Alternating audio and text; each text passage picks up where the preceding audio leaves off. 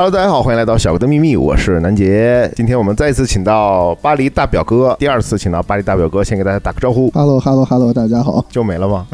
就没了，都第二次了，还得再说一遍。因为有粉丝给我发消息了，我也给你看了截图。巴黎大表哥，他们说很喜欢你，听你聊天，很喜欢你的第十二期节目，咱们做的那个傻叉共振，然后反响非常好，所以大家希望你再聊一期，所以我就厚着脸皮把巴黎大表哥又叫来，咱们再聊一期，怎么样？巴黎大表哥有没有什么偶像包袱？现在有有啊，就你就不应该让我自我介绍了，你应该单独给我录个片头，直接就放上去了，不用让我每次都说，哦，就是你每次都用一样的片头是吗？啊，你就先放一个这个预制好的，今天又是巴黎大表哥的第几期，然后就放一遍这个巴黎大表哥的 CV 什么的，然后给我宣传宣传。可以，我估计按照这个节奏啊，呃，巴黎大表哥应该会是咱们节目的常客。主要原因就是我们住的比较近，过来聊天比较方便，我觉得。对，主主主要就是我们平时就话痨，说着说着就自动说出一期来了，舍不得浪费。不过说真的啊，那个那一期的流量非常好，而且真的有粉丝是给我发私信说巴黎大表哥这个嘉宾特别有意思，聊天很有深度，然后那期节目也特别有趣，希望再听到巴黎大表哥的节目。所以呢，今天我们今天我们聊聊朋友圈。对的，其实我们之前有一个小哥的秘密是这样，有一个有一个单子，里面我会把一些想聊的话题呢记下来，然后我忘了是什么时候了，很早以前了哈。我跟巴黎大表哥曾经有这么一次这个碰头，就是说裁剪朋友圈这个话题其实挺有意思的，而且当时我记得巴黎大表哥发给我一个，我现在叫你都是这种带这种。固有的 slogan，巴黎大表哥是感觉是一个以后得改个称呼，对名人的标签儿一样。以后得来个巴黎大表哥 A K A，弄个两个字的称呼。对，要不然有点麻烦啊。就跟这个大表哥，呃，他给我发了一个，他特别喜欢给我发这个微信的这个公众号文章、小文章。上一期节目也是因为他给我发的小文章，我们就展开了聊了聊。这期节目也是一样，他发了一个莫言的小文章。大概意思我忘了，因为 确实有一段时间了。然后当时我就把这个题目记下来了，啊，不是那个文章的题目啊，是我们就是浓缩了一下，说可以以后有机会聊这么一期裁剪朋友圈这么一个事儿。因为我们平时经常搞一些小范围脑力风暴，这个裁剪朋友圈应该是去年过年前后，我们稍微聊了一下，因为是最开始我说，我每年过年都得删一波朋友圈。这些过年不给我发红包的人，我就都删了，留着没啥用。对，然后其实想起来这个这个主题呢，也是我有一个心路历程。这说起来有点漫长，但反正咱们有时间嘛，我就跟你娓娓道来。就是前两天我上厕所的时候呢，无意间刷到了一个小视频，说的是梁朝伟他一个人在日本生活，就好像是有呃那个有人看到他。就是非常朴素，背个双肩包，一个人在日本生活。然后他之前好像也有一段时间了，参加过一个采访，就是讲他在日本这个自己生活的这么一些事情。他的意思就是说，他好像是特别喜欢独处，就是对这个孤独有一种上瘾的感觉，然后就一直一个人在日本日本生活啊，冲浪啊，就是。基本上拒绝一切社交，哎，我就当时就想到了我这个记在我的这个单子里面很久的这个题目，叫做裁剪朋友圈。哎，我就想，那择日不如撞日，那我们就把这个安排上日程，可以可以跟大表哥再探讨一下，因为大表大表哥可能朋友也很多嘛，然后现在又比较孤僻嘛，对吧？你这个 可以聊一下你是怎么怎么想的？我这个心路历程就是年轻时候争取朋友圈朋友过千。现在争取减到低于两百，这个当年一天加十个，现在一年再删个一两百啊。对，咱们说这个朋友圈啊，有它有两层意思，一个是微信里的朋友圈，是你微信朋友圈发朋友圈啊，还有微信里的呃好友人数啊等等；还有一层意思就是你你的社交圈子，就是你呃是一个怎么说呢？喜欢交朋友的人，朋友很很多的人，还是一个喜欢独处的人。然后这两种生活方式有什么不一样？然后是什么造成了你选择哪种生活方式？主要就是闲聊这么一期节目。所以咱们就就着刚才大表哥说的，你是怎么从年轻的时候想聚多朋友，变成现在想聚少朋友？其实我们说回莫言那个文章，莫言当时那个文章的内容，主要的意思是说，你交朋友的时候，有可能你对别人掏心掏肺。别人其实没那么在意，他其实表述的是一种情感上的不对等。所以莫言的观点大意是说，你如果想付出很多情感在朋友上，应该找一些值得和可以给你等效的回复的朋友，才更有价值。所以说，你觉得你年轻的时候能得到这种情感的回应？年年轻的时候这样，只追求这个数量，就是想多交朋友，觉得当交际花，出门认识朋友多啊，走在街上三步两步就能碰到熟人啊，感觉特别有意思。但是现在年纪大了，对你觉得这些人都是骗子？也不是，但是后来你就发现，其实这些人就没呃，不能叫完全没用吧，但确实也没啥用，就符合了莫言说的这一点。有些人你觉得都是朋友，你跟他们可能都说过你的一些心路历程，聊过一点心事或者怎么着，你可能挺把他们当回事儿了。但是时间一长，发现人家根本就没在意，也没记得。可能当时聊的时候说，哎，你说说，你说说，我们给你分析分析，转眼就把这个事儿忘了，所以就感觉不太平衡。所以慢慢的，你就会感觉可能应该把时间或者精力，因为人随着岁数变大，其实在朋友上的精力和时间也会变少。你可能就希望更有效率，更有更能得到回馈性的交一些朋友，交一些真的所谓志同道合或者大家能真的互相说话、互相帮忙的朋友。所以自然就会有一个筛选的过程。好，那我我干脆我给大家念一下这个莫言这个文章的标题吧。呃，莫言说，别人稍一注意你，你就敞开心扉。人过三十，得随手关好身后的门。人会因为嘴硬而失去很多，也会因为心软而受很多委屈。其实我觉得，我其实不是特别百分之百能理解这句话，就是它是什么意思呢？就是你是要对别人保持警惕，然后嘴硬会失去很多，就是你得保护好自己，关好身后的门，不能对谁都敞开心扉，同时又不能嘴硬，因为嘴硬会失去很多，然后心软会受很多委屈。我觉得这个很拧巴，可能跟这个莫言他是文学家嘛，对，他说话可能比较深刻吧，反正他这个前后两句可能没有什么特别大的逻辑关系，可能是两件事。前半段说的是你不要特别容易敞开心扉，一定要记得关门，是对自己的私生活或者自己的隐私有一份保护的感觉。后半段嘴硬和心软，感觉说的又是一个更广义的为人处事的时候，有些事你要是嘴硬硬扛着会怎么样？有些事如果你太心软了，又会怎么样？咱们还是分两方面说吧。咱们先说说这个从微信朋友圈这个角度入手，就是我看表哥现在基本上也不发朋友圈，从来不发，其实从来都不发。只发特别有用的。你是从有微信的那一天开始就不发朋友，圈我就？没发过，因为我觉得发朋友圈的目的是分享，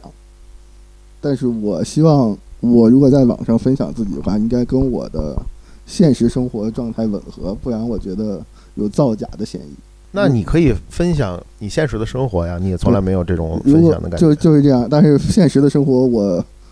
我比较这个强迫症或者完美主义，我觉得如果真的要分享，就要面面俱到。但其实我没那么想分享，所以我就索性全都不分享，只分享特别无所谓的事儿，比如说结婚啊这种可以广而告之，对每个人都一样的。但如果我有一天想分享我做了顿饭，我就会希望也分享我玩儿的事情，不要给人觉得我是一个特别爱做饭的人。但是这样就要平衡起来很累，就得面面俱到、事无巨细的分享。我又没那么爱发，所以我就想索性就算了。因为有时候我这一个月就爱做饭，我可能连着发几个做饭，就难免给人感觉人家一看，哎，这是美美食博主，天天在家做饭，其实并不是真的，我就觉得不太好，所以我就不喜欢这样发。那你除了微信有其他的社交软件吗？社交平台我我有茫茫多的社交平台，我会在 ins 上发一发这些有的没的，因为我觉得 ins 上的人不是好友，只是一些不认识的和陌生人，所以我就发我想发的东西，别人看了怎么想也无所谓。啊，是这样子。但是我跟你正好相反，因为呃，以前刚用朋友圈的时候，包括到几年前吧，我是非常喜欢发朋友圈的，就是更新也不是非常喜欢吧，但是是有一定更新量的，就是一年能发个那么三百多个，没有，一年能发个十几条朋友圈儿，嗯，其实差不多一个月能有一条朋友圈儿，我觉得还是可以的。但是后来呢，有个原因是因为，呃，我不知道你啊，就是你随着年龄增长，你朋友圈里的好友，所谓的好友，就越来越多，越来越多。甚至到最后，你其实很多大部分人你都不认识，在你的朋友圈的那个名单里面。然后你突然有一天发一个朋友圈，很多人点赞，你发现一大半点赞的人你都不认识。然后我就突然有一种感觉，就是我不想再分享这些给所谓的陌生人了，所以我就我也换了 ins，我也玩 ins。然后 ins 里的朋友呢，会比朋友圈里的朋友少很多，可能是玩的时间比较短，也可能是就是没有这个加的这么频繁。然后我就会发很多 ins，然后 ins 里都是好朋友，就是我知道。点赞的人我都认识，所以这个就是让我比较放心能发。而且 ins 现在有功能，就是嗯，不是所有所有人都能看嘛，就是只有好友才能看嘛。呃，就是说你有没有因为就是加很多这种不认识的人，让你感到不舒适，还是说对你来说无所谓？就首先我我不会加很多不太熟的人，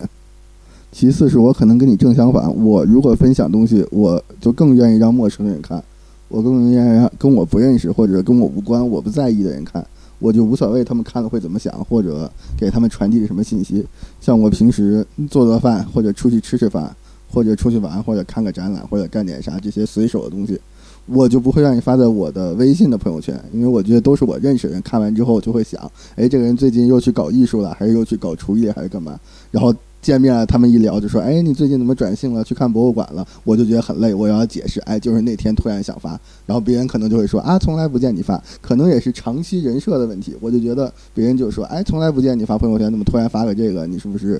要这样要那样？有什么意图？”我就觉得解释起来很累。但是在 ins 上我又很自由，我就把我想发的发了，谁愿意看谁看。看了他觉得我是干嘛的，我都无所谓。哦，所以所以说，ins 里你会加很多不认识的人，或者就是敞开你的账户也无所谓。但是朋朋微信对你来说是一个比较私密的，就是有一个所谓的怎么说呢过滤机制。因为以前我知道，比如说玩一些其他的软件，一开始可能会认识一些不熟的朋友，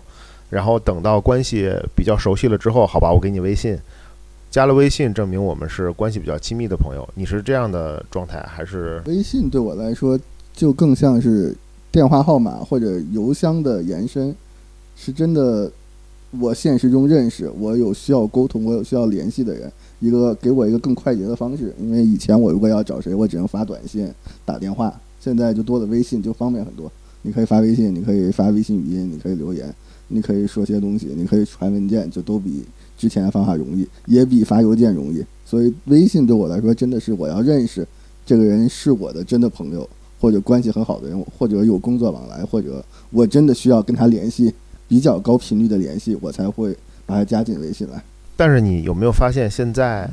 呃？就是在华人圈，不管是在国内，其实主要是在国内，在法国其实也一样，在华人圈里面加微信已经多多少少成为一个社交行为，就有点像我，比如说我刚才跟你说的，呃，老一辈人国内或者现代人也是一样，递烟这么一个动作，就是哎，呃，聊几句，不管在什么场合，呃。聊了有来有往，聊了几句，哎，哥们儿加个微信吧，这是一个礼貌，很感觉有有有时候已经成为这样一个，就是把微信拿出来加个微信，哎，扫一下，就相当于哦递了个烟，咱们就是关系啊更进一步，算是认识了。然后可能你之后再也不会跟这个人讲话，然后时间久了你就忘了他是谁，就是因为很多这种场合造成的。我微信里面有巨多我从来没有讲过话，也根本不认识，想不起来是谁的人。然后呢，有有一段时间我是要清理这个嘛，我想我把它删。一下，因为很多人之前也会跟我说，你微信要清理，因为里头人，一个是你不知道人家删没删你，你留着他那僵尸僵尸好友，嗯，一个是你不认识的人，从来不说话，你就把他删了嘛。后来我发现这样其实不行，是因为在巴黎，咱们的圈子还是比较小的。虽然你忘了他，但是可能你很有可能还会碰到他。就比如我家楼下餐馆的老板，我加了他的微信，然后很早之前我加他微信，后来我忘了这个人是谁，然后我把他删了。哎，有一天我下去，因为离得近嘛，我说我去点菜，我说你做好之后，呃，可不可以告诉我？他说，我说你把你微信给我，他说我们加过微信，然后我一打开一看，我把他删了，我就整个人就是整个尴尬本尬，你知道吗？然后又得再加回来，然后这种事情我还遇到过一两次，就是明明我们之前可能有一面之交，但是因为某种场合我们又见面了，而且交谈比上一次更加深入一些。然后这个时候真的可以可以觉得加微信了，我对你这个人有印象了。然后他突然说：“哎，我们之前好像加过微信，我还有你。”大家一看，我把他删了。这种情况后来我发现还是最好还是别删了，因为他你留着那那些人在你的微信里，代价也不是很大。但是如果你删了，再碰到他，真的非常尴尬。导致的结果就是我现在根本就不删人，而且微信就放在那里。那代价就是我不想再分享我的生活给这些就是不太熟的人，所以我朋友圈基本上就是一种暂停的状态。对的，这个确实挺矛盾的，因为应酬的场合或者有时候总会一不小心，也不是一不小心吧，就总会不可避免的要加一些刚认识朋友的好友，然后这种人在你心中的定位可能就是。呃，万一以后有什么事情，可能工作上大家可以做合作，可能有什么相关他擅长的事情，你可能要向他请教，也可能用不上。那他可能三年之后会用上，五年之后会用上，或者十年之后用上，也可能一辈子都用不上。所以你就会陷入一种比较矛盾的境界，就这个人可能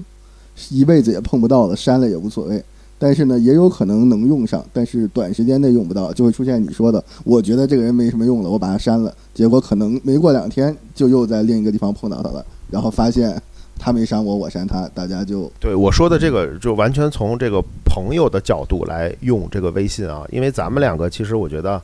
呃，就是牵扯到工作的话，其实是不会牵扯到微信的，因因为这个职业原因啊等等，但是比如说。有些人，比如说英林，他也上过我们的节目，对吧？你也认识他，在这个也不远，在旅行社上班嘛。其实微信对他来说就是一个工作的工具嘛，它里头会加很多客人，他就嗯不会有这方面的顾虑跟烦恼，因为微信对他来说其实不光是一个私人物品，是他的工作平台，他需要联系客人，他需要去卖机票，他需要去订很多东西啊，等等等等，做销售啊，等等做宣传啊，等等等等，所以他没有这个顾虑。但是我们用微信，不用微信来工作的人，可能我我觉得国内像咱们这样人比较少。国内是不是大部分人都在用微信工作？老板有什么事儿也发微信群里，是不是？我听说啊，但是在这边我们的微信还是是一个，我觉得我始终觉得是一个比较私密的东西。但是当你拥有了很多很多不认识的人之后，而且这些人我又实在是不好意思删，是不是很尴尬？对的，呃。像像像像这种事，我就会再往前一步想，与其在这思考这个人该不该删，删了会不会有什么后果，不如在加的时候就注意一点。但是我不知道你能不能拒绝别人跟你要微信。我觉得挺难的，因为我感觉你可以嘛，对吧？你肯定是可以的嘛。就是对，因为我不招人喜欢，就没啥人问我要。这个跟就是什么招不招人喜欢，那个情商什么都没关系，主要还是性格原因吧。就是有些人他性格比较。比较比较怎么说呢？比较自我，包括咱们小哥的秘密我的搭档，呃，播音员小范哥哥，对吧？他是从来他跟你一样，从来不主动加别人微信，然后别人找他要微信呢，他也是大部分是拒绝的，就是他有这个性格可以拒绝。但是我的话呢，可能你可以说我面青比较软，脸皮比较薄，就是人家说哎哥们儿加个微信，把那个都拿出来要扫了，我就很不好意思说算了吧。我就 不加了，不加了，可能就这就有可能就气氛就很差，或者以后就你知道吗？你能不能懂我的点？可能时间久了之后，小哥的秘密就没有嘉宾愿意来了。你知道是因为这个，你就你就点题了呀？你你心软就受委屈了，就是因为你心软被迫加了你不想加的人，你就多受了很多委屈。哎，这个就是莫言想说的一点。对的，我我觉得哎，这个我是 get 到了。感知到，你说国内拿微信当工作这件事，我觉得可能现在很多人开始应该就可能有两个微信，一个工作用，一个私人用。从最早之前，国内很多人就有两个电话号码，呃，我的工作手机，我的私人手机，我给什么人留哪个号码，工作的事情放在哪个里面，私人事放在哪个里面，可能就分得很清。到后面大家用 QQ 号的时候，也有公司是用 QQ QQ 群，我也两个 QQ 号，哪个是我？玩我的 QQ 的，哎，叫朋友圈还是 QQ 什么圈？就它里面那个东西分享我的东西的，哪个是我只是工作用的传传文件？然后到现在微信，可能很多人也会用两个微信，一边只加工作或者不太熟的人，或者可能工作上会用到的人，或者叫应酬的人，另一边就是自己的亲朋好友，真的认识的人。你也可以尝试类似这样的方法，稍微区分一下。啊，这个其实技术上比较容易实现，但是。我是实现不了，因为我非常的贫穷，根本就买不起两部手机，知道吗？因为以前有很多这种小程序，比如微信分身，我用过，它有那种黄的微信、蓝的微信、紫的微信。黄的微信是有多黄？就是它那个 logo 是黄色的，一下分出来好几个号，可以同时用。但这个好像很快就被腾讯，也不知道是腾讯还是苹果给那个禁了。所以现在，而且微信都实名嘛，你要上传身份证嘛，要不然你根本就其实没有什么能用的功能嘛，基本上就废了嘛。所以我不知道，反正我这个我觉得也没必要，就为了多一微信号再买一手机，平时兜里揣俩手机，我觉得也不是很有必要就要。想想办法，找粉丝众筹一个手机，不，其实能能能用微信就行。不，其实我就是在说这个事情啊，我倒并不困扰，就其实我不发朋友圈就完了呗。其实偶尔也可以发，比如说我委屈啊，我倒也没有没没有什么委屈的，因为我的生活也比较平淡，没有什么可以发的。我觉得就平时主要是有什么东西转让一下呀，租房信息啊，或者出个票啊这种事情发个朋友圈，然后看看有没有什么人能看到这些信息。平时记录自己生活更多的就是 ins，现在主要是玩 ins，所以我们小哥的秘密其实呃。在这个节目下方，我们留的也是 ins，呃，但这个不是完全主要原因，还是因为我们目前还没有打入中国大陆市场。也也没有别的能留。对我们主要还是现在还是在说白了，在试水阶段，在磨合阶段。之后呢，我们先透露一下吧。国内的呃平台，比如说小宇宙，还有这个喜马拉雅，然后可以对吧？慢慢的把内容再做好一些的时候，可以推广到国内的平台。但是我觉得这问题都不大，主要还是要把内容做好。主要就是让粉丝听懂了，以后开始听完一期，在喜马拉雅点开一样的再听一遍，把各个平台的流量都得刷起来。那那不至于，这主要还是因为你看，嗯在巴黎嘛，像咱们做这个呃中文播客的，其实还是少。你搜一搜，搜不到，搜不到什么。就是你如果真的想听在巴黎的，呃，就是大陆背景的中文播客，其实是很少的，你很容易搜到我们。但是如果放在小宇宙和喜马拉雅的话，那面对的是国内这个非常卷的这种内娱市场，所以还是要需要更充分的准备吧。所以我们现在还在积极的准备啊。这个就是括弧，呃，把它关掉，咱们拉回来，接着聊这个裁剪朋友圈的事情。我们刚才说了这个微信，那我们回到现实生活中，现实生活中就是接着聊从梁朝伟那个点。就是他能够一个人生活，但是而且你说你年轻的时候喜欢很多朋友，现在慢慢的年纪大了一点，喜欢朋朋友少一些，那你有没有想过到梁朝伟那个年纪，或者说你之后心境更加成熟之后，你有没有想过会更加的喜欢孤独这种感觉？我觉得是平衡吧。你看，你现在看到梁朝伟，他很爱去日本一个人住一阵，但梁朝伟也有很多跟不知道演艺圈的朋友或者生活中的朋友一起大吃大喝或者玩耍。我猜测也有这种情况，他可能是他自己状态的一种切换。我在人群中待一段时间，可能就要一个人去一个地方，呃，独自修行一下或者稍微沉淀一下。我觉得更多的是一种平衡吧，因为人一定不可能永远在人群中每天风花雪月、喝酒玩。每天都在这个自己的所谓朋友圈或者自己的圈子里面，每天都有局，到处各种嗨，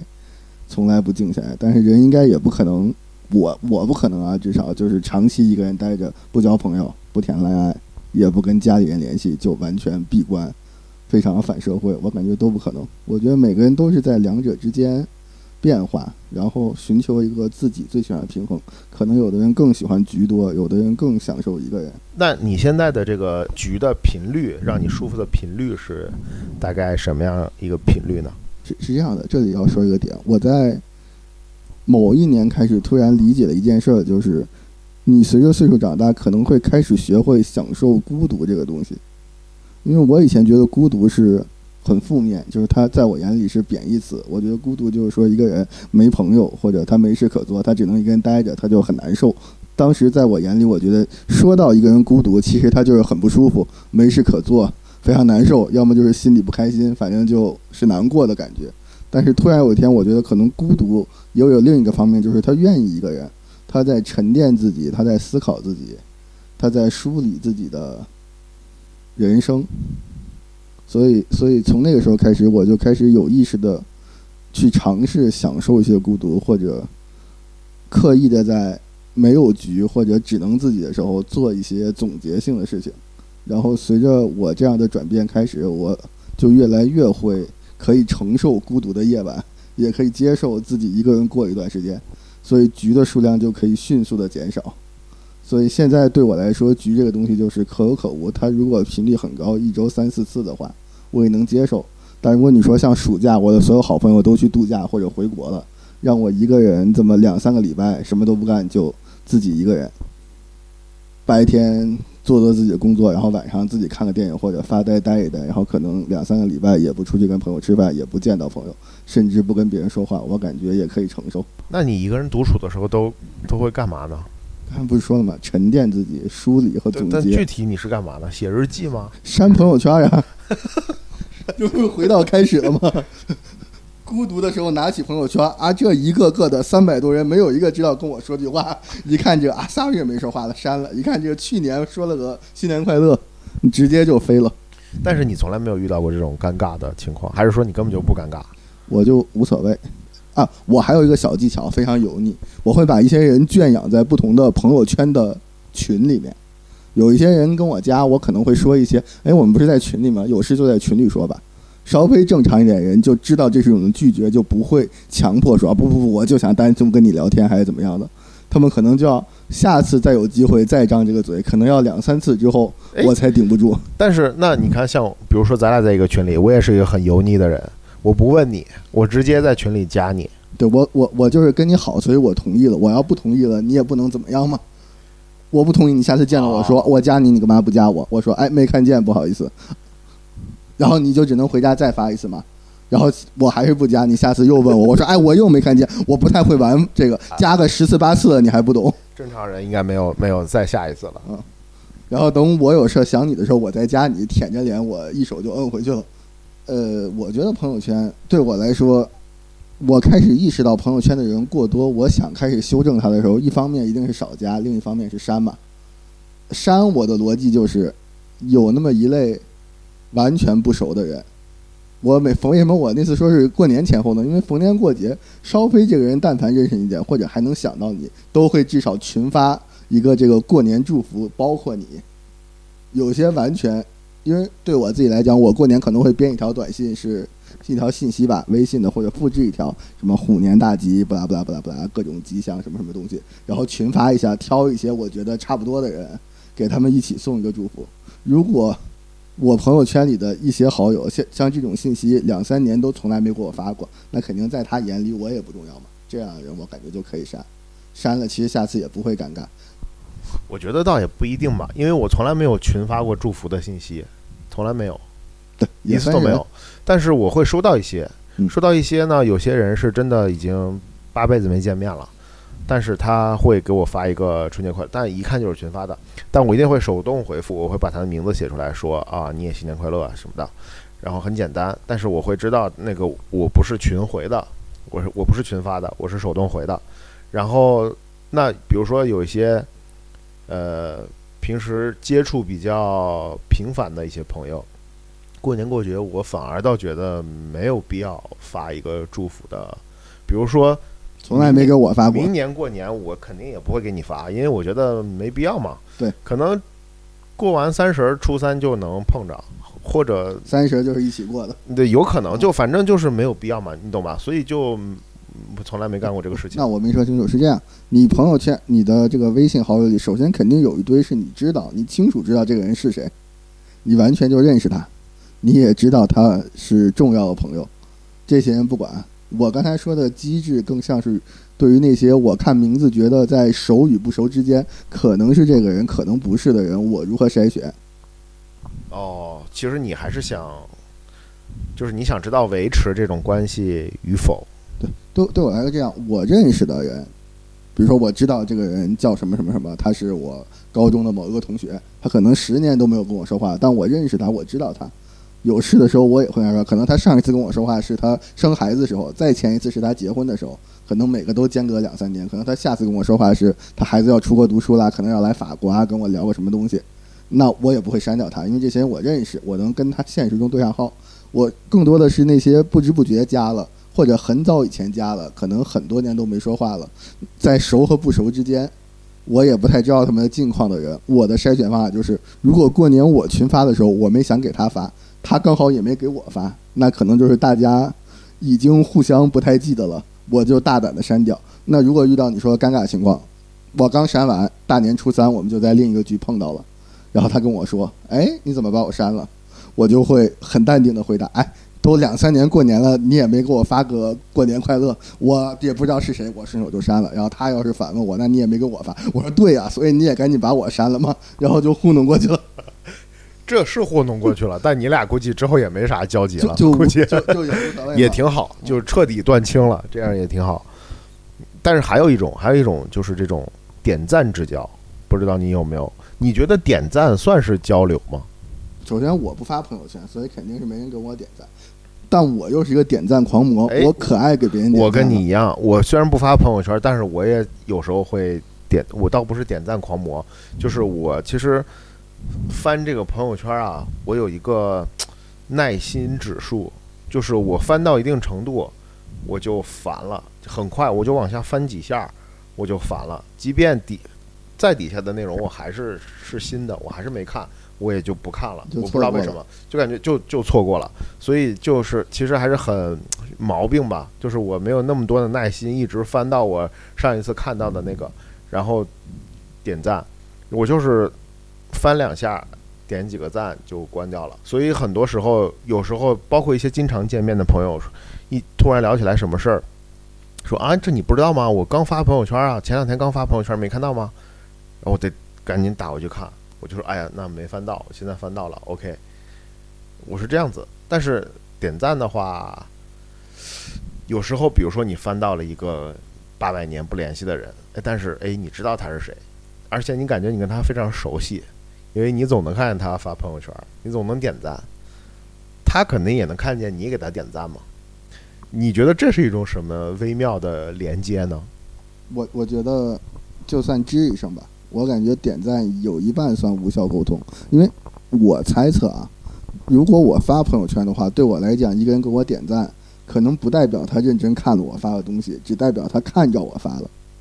所以我给别人点赞的时候，也是这个东西，可能我也没太仔细看，但我看见了，点个赞就代表这件事儿，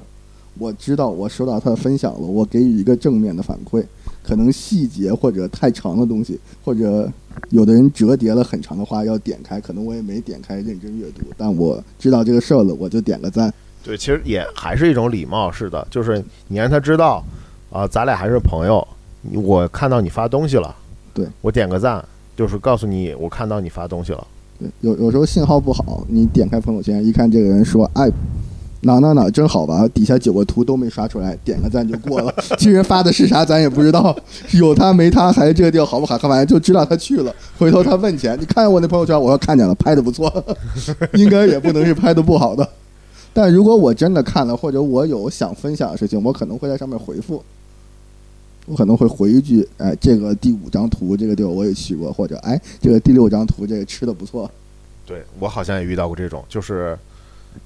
那个要转很久，那个图一直转转转转不出来。你想我连划那个朋友圈都很耐心不够嘛，那个一转转两圈我就给摁回去了。但是我有时候会觉得，既然没看，那就先不点嘛。对一般点了还是还点赞的还是看的啊，各位。如果你们觉得我点赞不走心，那倒不至于。就是我点赞的还是我看到你发的内容，而且我喜欢我才点赞的。我我我是我可以声明啊，我点赞就代表我看见了，啊，确实内容可能没预读。可以可以，也没毛病。这这个事情就是我说的，我觉得点赞不算特别有效沟通，回复可能是。哎，对，回复至少有内容嘛，有回馈嘛。但是我觉得回复有时候很麻烦，是因为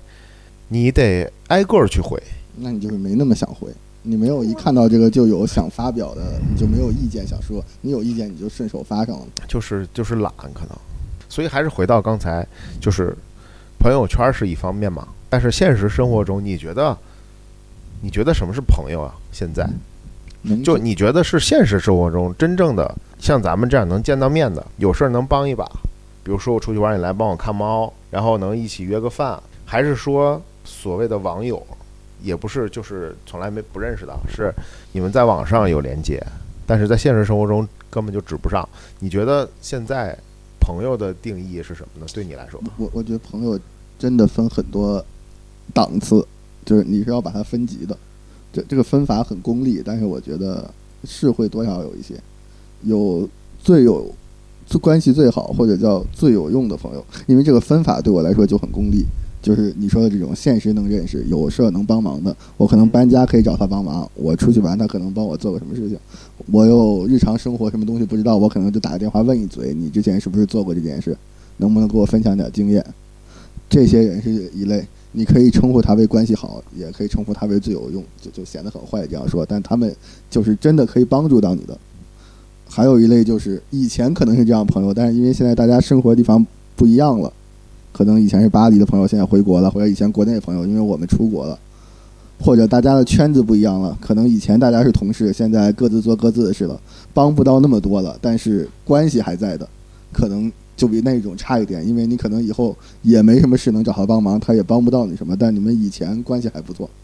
那再之后的可能就是大家一起玩耍的朋友，我们经常一起狼人杀，或者一起出去做运动，比如说打球认识的朋友。或者出去旅游认识朋友，这些人我们只在一起玩耍过，大家互相之间也没有什么事情，也没有太大的关系，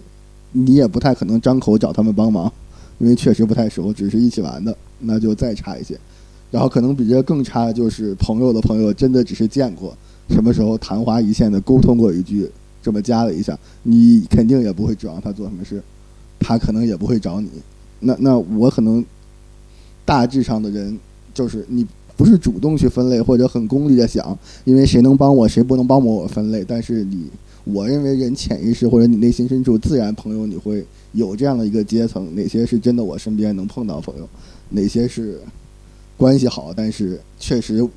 地理条件或者物理条件不在身边的。再往后，再往后，总有一个关系前进的区别。但我觉得你你还是在用数学的思维，理性的来给朋友划线。但是我觉得难就难在咱们说裁剪朋友圈嘛。如果真的那么好裁剪的话，就没有这个这个主题好聊了。它裁剪是因为你说的这些线我都同意，它是有等级的。但是难就难在很多朋友他是在这些等级中不停的游走的，就是不好界定。你非常难界定，而且你有时候觉得他在这个等等级里。有时候觉得它在另外一个等级里，对，有而且这个差别非常大。有时候你能觉得它是你，你可以信任它，它是一个很高的等级在你内心。但有时候你突然觉得，其实也没有那么高，就这个很难，非常难界定。一个一个统计学原理，在统计学上做结论的时候，会有一个东西叫做误差或者叫做风险。我们做出的结论是。我们做的这个决定，但是我们可以承受一个百分之五或者百分之一的风险，就是说我这个结论在大致上是对的，但是有这么一个风险的可能性，有这么一个百分之五的可能性，我弄错了，这是一个大致的意思。用到我日常生活中的感觉，就是我可能会给出一个相对比较严格或者很主观的这样一个界定的方法，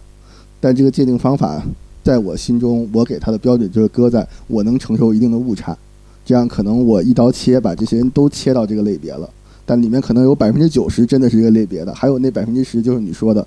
在两党之间游离的。但这些人我就把他杀错了，或者把他放错了，我就接受这个损失。那那我换个例子跟你讲，你刚才说，呃，就好比说咱俩很久很久很久没打狼人杀了，对吧？但是我现在经常出去玩桌游，会有一群关系非常好的朋友在一起，非常开心，呃，非常紧密，而且我们经常一起玩。呃，一开始呢，我们目的是聚会。大家聚在一起，开心吃饭、打桌游、玩狼人杀，高兴。后来玩久了，发现你跟他们可以有很多心灵上的沟通、深层次的交流，甚至说你可以非常信任他们。就好比说，我也可以让他们来帮我忙，他们也肯定愿意。就是我非常信任他们，而且你心里有一些不快的时候，可以跟他们分享。你觉得你是可以信任他们的。但是，就比如说，我很信任他，我想让他来帮我，但是他家。比你家住的远两条街，那我来找你不是更好吗？所以久而久之导致，其实我是非常信任他的，我们关系非常近，心灵上。但是我们每次见面可能就是在玩桌游，你能理解吗？但其实他并不是一个简单的桌游的朋友，因为我们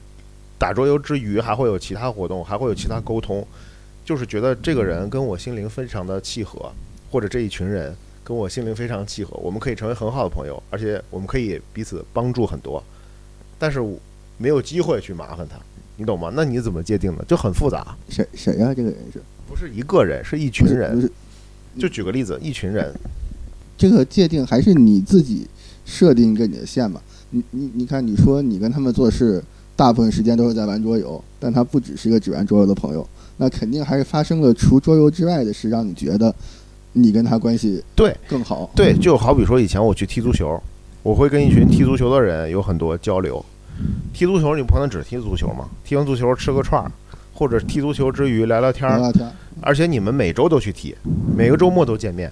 然后你跟这个人非常熟悉，你觉得这个人跟你能成为非常好的朋友，他也这么觉得。但问题是，如果碰到一些事情，我会找找你，找别人，或者遇到一些帮忙的事情，或者有一些呃出来解闷儿的事情、约饭的事情，我没有第一时间想到他，有可能是因为他住得远，有可能是因为什么什么什么别的原因。导致我们每次见面的场合就是足球场，就感觉是球友，但其实他远远超过球友，你能明白吗？这就是一个矛盾事情。如果你在其他事情上都不能优先想到他，可能他就只比球友强一点，也没强到你觉得那么好。并不是我不能优先想到他，是因为就不方便，你知道吗？其实已经到了一种我心里不舒服，我会找他倾诉的这个程度了。但是是没那么多机会。哎，我现在今天晚上，哎，想出去吃个串儿，那我看他，哎，他过来得四十分钟，那我找表哥吧，表哥两分钟，那那那那你那你尝试你四十分钟去找他，在他那儿吃个串吗？我你多付就出一点就懒嘛。那就还是他没那么重要。啊，但是我可以发扬一下风格，以后有什么事你但凡想到找我帮忙了，就把我划出去，先找他们帮忙，把把我往后滤一滤，我没关系，我也不吃这个醋。我觉得是这样，就取决于你怎么定你的这条线。其实我这举这几个例子而已，但是其实你这个定线呢，在我这儿实现不了，就是我没法用一条线把朋友画成这个具体的画成几等，因为这是一个很感性的东西。我跟一个人的这种就是亲密感感情用数字衡对。是没法用一条线画画出来说他在哪个值到哪个值之间。这可能是小时候玩过家家的时候会，我跟班上这个谁是铁磁，我们俩要穿一裤衩儿，喝鸡血，拜把子兄弟，以后不求同年同月同日生，但求同年同月同日死。这是我铁哥们儿。然后那个是我小弟，就我小弟什么的可以那个个，对，那个是大哥，然后这个是小喽喽，这个是什么？你知道吗？这这个是可以这这个就跟你打游戏刷声望一样，这个哎人跟你关系是满了，这个人八级，这个人七级，这个人六级，对，但是现在的我在社会中生活，没有办法做到这个，而且我觉得我运气很好，用遇到的都是一些比较真诚的人，而且我自己也比较真诚，就是没有一些弯弯绕绕的东西。交朋友遇到人都是很 透明，比较纯洁，所以你的情感是没有办法划线的，我觉得。我觉得是，呃，退一步从更宽泛的角度，我们思考这个事情，可能更多的是你看待你的朋友或者你人生的各方面，你是一个更理性还是更感性的人？因为有些感情，包括交朋友，包括谈恋爱，甚至对工作和对很多你观察出的事物，人都会有一定的感情。有些人在包括工作这些很大的事上，他们也也有人是感情驱使的，有人是利益驱使的，有人在选工作的时候很理智，这些工作哪个优哪个劣，工资啊，离我的家啊，这种通勤的问题，还有福利啊这些东西，我看得很清楚。但有些人就是，哎，我喜欢这个公司，我喜欢这个同事，或者我跟谁关系好，我对我的原来公司有没有感情，所以就不愿意跳槽，这些事情都一样。所以我是觉得，对于平时像你这样看待事情更更多是感性，尤其是对朋友圈这件事情很感性的来说，可能可以尝试使用一些理性的方法。我觉得它是一个习惯的问题，因为你从来没有用理性的方法去分析这件事或者去做这件事的话，你可能可以从一些小的方向开始，然后慢慢习惯。最终其实也是个平衡。如果你只是通过很感性的看待这些事情，给你造成困扰，或者让你觉得麻烦了，你可以尝试一些理性的方法。就比如说我一开始也不擅长过年时候那个例子，我说我删人的这个所谓的标准，就是一开始我不知道它好不好，就是我很硬性的，我对自己说，今年我必须开始删了。那我想一个方法，那我当时方法就是三年之内没有给我发过信息的人，我就都删了。除非就首先我考察这个人是不是我认识的人，我记得他的名字是不是我真的认识人，不是的人我就一个一个看。如果他三年内没跟我发过话，我也没跟他说过话，不管我印象里对他多深多淡，可能我记得这个人，哎，好像是哪天狼人杀的那个局认识一个小伙子，哎，那他还挺有意思的，我们是一个专业，但我就不管，反正三年之内我定了这条线，我就照做。三年之内我们没互相说过话，我就都删了。然后时间长了之后，我可能慢慢改。三年是不是太少了？我是改成五年，或者三年太多了，我改成两年，或者我再加一些别的方法。我可以一点一点改这个标准，但我首先从这件事开始，然后给所谓的现实朋友定线。可能就像你说的例子，可能对我来说，我会想，我怎么界定一个狼人杀的朋友是不是超过了狼人杀？那我就想，我今年有没有跟他在除了狼人杀的场合干过别的事情？如果有的话。那他就稍微升了一点。如果完全没有的话，哪怕我心里再觉得这个人是我的知己，但是现实情况就是我俩认识五年了，只在狼人杀碰到过，平时完全啥也没干，应该也知己，也应该也知己不了。可能我就就是你说的，我我就跟这个人认识狼人杀之后，这五年我可能有八百多次想找他吃串，但确实一次没吃，那他就是狼人杀的朋友，也没有多知己。可能就是类似这样的东西，你要自己就是很强制的定一下。像你说那种情况，我以前也有我这种朋友，就是我觉得我们是吃喝玩乐认识的，但是有可能他能发展成更好的朋友。我就想，除了我们打狼人杀或者玩游戏或者呃出去吃饭之外，在别的事情上招呼他一下，那我可能就会更主动一点，在别的事情上尝试。那我可能也会定个数量，我主动约他三次。如果我约了三个不同的事情，他都拒绝我了，那那我们就不是知己。这个可能又回到莫言的那个话题了。有些时候可能我们狼人杀认识了，我跟这个人聊两句，我觉得他是我的知己，我想打算我打算开始掏心掏肺的跟他说我的事情了。但可能在他眼里，他就是当时随口一问，他并没有那么上心。可能他跟我在这件事上。付出的情感是不对等的，那这样就会导致我约他三次，我说，哎，那天我们去爬个山，他说，哎，不行，太忙。我说，那哪天我们一起去旅个游，他说不去。我说，哎，巴黎有个展，我们要不要看？他说，哎，我也没时间。那可能三次之后，我就会去想，有可能当年我们相谈甚欢，只是我单方面在说，人家可能就是一个交际花，就很敷衍，就很海王，他就随便接一接。我有错觉，觉得我们可能能当知己，其实在他眼里我啥也不是，那我就会停下。然后就是类似这样的标准，然后随着你的经验慢慢的进行一些微调，最后就会慢慢的建立出我所谓的这些朋友的线，包括朋友圈剪裁的这种方法和现实朋友的这种规划。因为我认为这种非常理性甚至于不近人情的划分方法，在有些时候会帮你挡掉一些因为你自己的感性而带来的危险或者带来的困扰，就像。如果这件事我上头了，或者我付出了很多感情，我有时候可能区分不了对方对我是不是有那么上心，包括谈恋爱也一样。但我们这时候就说朋友，我觉得这个人是知己，相谈甚欢，一顿酒喝下来，简直就是我的铁哥们。可能人家就根本没把我放在心里。那如果我有我所谓的这个很硬性的标准，我去约他几次，发现他真的不鸟我，那我就会在我心中认定，那他不是我的知己，可能就会帮助到我。嗯，说的其实很有道理啊，但是我想声明一下，就是我其实并没有困扰。现在我们只是这个，就是就这个主题展开聊嘛。就是其实我们的目的就是怎么说呢？呃，拒绝内耗嘛，让你的朋友圈能够让你最舒服的状态。其实我现在是比较舒服的，我并没有觉得我的朋友很，其实我的朋友不是很多，就是是我比较舒服的一个状态。但是听起来。你想发朋友圈不能发是有一些困扰，不不不，但其实这个其实嗯，说实话并没有什么什么损失，因为其实以前发的也并不多。你想一年发十条算比较少的，我觉得，嗯，也没有那么强的分享欲嘛。尤其是自从这个颜值这方面开始彻底崩盘以后，女 女性好友骤减，没没人点赞，并没有什么分享欲啊。哎，我不过我倒是想说另外一点啊，就是我觉得朋友是说呢，某种程度上需要经过一些考验，因为我个人有一个不太好的经历，就是有一段时间呢确实比较困难，我确实是找身边的一圈朋友都去试着去借一些钱，其实数额也并不是非常大，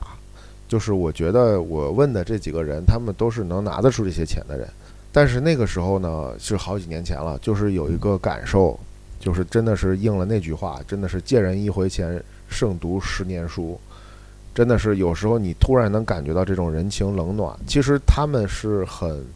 正常的一种回应，或者是很也比较温暖的一种回应。但是在你这儿，有时候你那个跟你的期待是差很多的，对吧？嗯你突然能感觉到，哎，咱俩关系其实还没到这儿，有这种感觉，也也已经很好了。你能说出这种话来，已经很好了。但是你确实没有帮我，你知道吧？有可能是你不信任我，有可能是你你真的拿不出来，也有可能。有反正最后我钱是借到了，而且很快我就还了。但是我确实是问了几个人，其实真的没有你想象的那么容易。我记得有一个朋友跟我说过一句话，嗯，我就不点名了。他说我在巴黎混得非常好，现在就是我轻轻松松找我朋友去借个几万欧元，这一点问题都没有。就是比如说我现在有一个项目，或者说我要买房子，我去找身边的人，每个人借一点，凑个几万欧元出来，一点问题都没有。就是差这几万不是事儿。但是我当时心里想，不一定，因为我有这种经历。当时我也是想，这么点钱，其实找几个朋友，凑一凑，对，其实你借我一部分，你借我一部分是可以的，但其实有可能真的不是，就真的借不出来。他会给你很温暖的精神上的鼓励，但是钱是真的借不出来，所以那个那种感受就很微妙。就你有点题了，我感觉。你这个借钱的故事，你看，就是别人对你回应了，一定不是很恶意的，但是他对你的回应没达到你的期待，而你的期待更多可能对我来说，某种程度也来源于你事先想的就是，如果这个人跟我借钱，我会怎么回应他？因为我们俩的关系到了这个份上嘛。如果他找我借钱，我应该是这样回应他的，所以我现在开口找他借，他应该也这样回应我。但是他的回应远没达到这个期待，就符合了莫言当年说的：“你对他掏心掏肺，可能他对你没那么多。”就又回到了这个交朋友的时候情感付出不对等的事情。其实就是这种事情导致我们会想裁剪朋友圈，我们会所谓更有效率的交朋友，或者所谓给朋友分级，听上去是很功利，但是在某种程度上，完全就是来自于如果我无脑的跟谁都掏心掏肺，对所有人都完全付出的话，会在很多时候收获到很不好的回应。然后长此以往，对自己的伤害其实很大。与其说是很功利，不如说是一种保护，因为人总是在，尤其在情感这些事情上，要稍微自私一点，要对自己有一种保护。所以，像你说的借钱这种故事，其实我们也经历过，或者也听说过。很多时候，给你的第一感觉就是，你有一些真的朋友，当你遇到困难张嘴帮忙的时候，他首先第一件事是关心你遇到什么困难了。然后提供帮助，还有另外一些人提到借钱，他首先第一件事是衡量你还不还得上，那他还算不算朋友？对我来说就没有那么是朋友，但是人家的想法也没错嘛，就大可能在他的眼里，朋友之间的关系就是我们平时做朋友，但你管我借钱了，我很自然应该考量你能不能还上，但是对我来说，可能真的朋友就是，那你都张嘴借钱，你肯定是有事儿了，我先帮你把事儿过了，你有钱你总会还我，因为大家是朋友。我就不会考量，我也不会质疑你的能力，说啊，你借完钱就跑了，还是怎么着，我也不会怀疑。那我肯定相信你以后有钱了，第一时间会还我，不可能说你有钱买车买房先赖着，过个二三十年想起来再还我，这些事我都不考虑。那我第一时间一定是关心，如果所谓的真朋友会说你是遇到什么事了，这些钱够不够，我还有什么别的我能帮你的？如果我有钱拿钱，没钱我能不能提供别的帮助？但是，一些很一般的朋友，或者所谓这样的朋友，在他们心中，可能朋友价值没那么高，尤其是真的关系不是很好的，那他们可能很自然会想到，这个人找我借钱，我们是朋友，那我应该借他。但首先是我要想到他能不能还，多久能还。如果他满足这些条件，那我就勉勉强强的也能借。但如果我觉得他还不上，或者他跟很多人都借钱了，可能还我要很长时间之后，我觉得没那么稳当，那我可能就想个办法把这件事糊弄过去。但我们就是朋友，那我可能得说几句暖心的话，然后把这件事遮一遮。但其实，呃，这就是人油不油腻的关系吧。可能有人觉得我说这么几句话，就是面子上也到了，里子上也差不多到了，就能把这件事打过去。但是都在借钱的角度上，其实能很明显感觉到你的敷衍和你这种不是很走心的感觉。其实。就是你说那种感觉，你会很明显的认知到人情冷暖，你会能，其实你是能看出来他是能借，但是有点犹豫不想借。对，其实我举这个例子也比较极端啊，因为确实是我人生中为数不多的感受到这种所谓的人情冷暖嘛。因为我们物质在这个物质世界里头，钱是比较直观的东西嘛，是最那个，就是很多时候其实就是你最最最珍贵的东西嘛，你愿不愿意拿出来就这么简单嘛。但是这也不一定就是一个很好的例子，因为有时候就世界很复杂，它会有时候是钱，有时候是别的东西。对吧？他有时候可以可以拿出来比钱更珍贵的东西，这个但是拿不出钱。对，如如果，但你换过来讲，其实借我钱的那个人，钱可能对他来说，最终借我钱的那个人，钱可能对对他来说不是最重要的东西。但如果他可能会拿出一些别的东西，如果我当时借的不是钱，是别的，他可能就不借了。对，这个都是对后话。所以我我想说的就是，现在这种状态其实是很好的。我觉得朋友之间最好的状态就是。不要有这种怎么说呢？呃，